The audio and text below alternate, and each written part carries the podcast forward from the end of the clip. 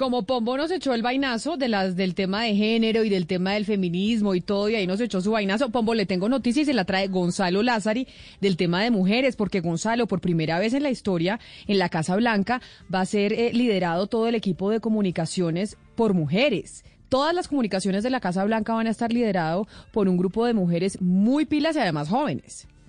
Mujeres que, que además, Camila, ya habían trabajado con el señor Joe Biden en el gobierno de Barack Obama le voy dando nombres para que Valeria también me ayude, porque sé que Valeria también ha estado muy atenta con el tema de los anuncios que da el presidente ya electo Joe Biden. Como futura portavoz de la Casa Blanca, Camila, eh, estará la señora Jennifer eh, Pesaki, que trabajó precisamente, como le decía, con Barack Obama entre el año 2009 y el año 2017.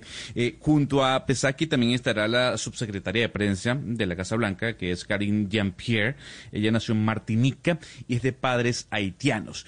Al mando del equipo de comunicaciones, como directora de las comunicaciones de la Casa Blanca, Camila, estará la señorita Kate Bedingfield y como subdirectora, Pili Tobar, una latina. Así que para que sepa, doctor Pombo, para que la note, el equipo de comunicaciones de Joe Biden, todas son mujeres y hay una latina, recuerda el nombre de ella, Pili Tobar. Ay, pues qué bueno. Ahí le tengo, Pombo, su noticia de mujeres, porque aquí no falta. Así usted nos eche vainazos y nos diga todo y se queje, pues ahí tenemos... No, no me quejo, no me quejo, no me quejo en absoluto. Se me eriza la piel también de este tipo de noticias. Me encanta que eh, el señor Joe Biden, que digamos acusó muy buenas ideas, pero también mucha fatiga, esté rodeado de mujeres y de mujeres jóvenes vitales. Me encanta también.